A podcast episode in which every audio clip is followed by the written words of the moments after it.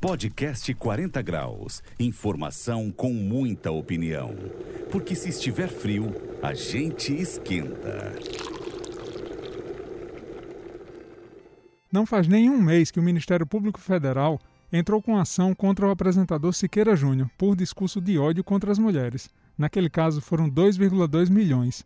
Dessa vez, as declarações homofóbicas do apresentador podem lhe custar 10 milhões de reais. O Ministério Público Federal ajuizou a ação contra Siqueira e contra a Rede TV. O dano é grande, porque já está sendo causado. Grandes marcas já retiraram seus patrocínios da empresa. Não cabe, a preço de hoje, esse tipo de discurso preconceituoso. São avanços sociais que não podem retroagir.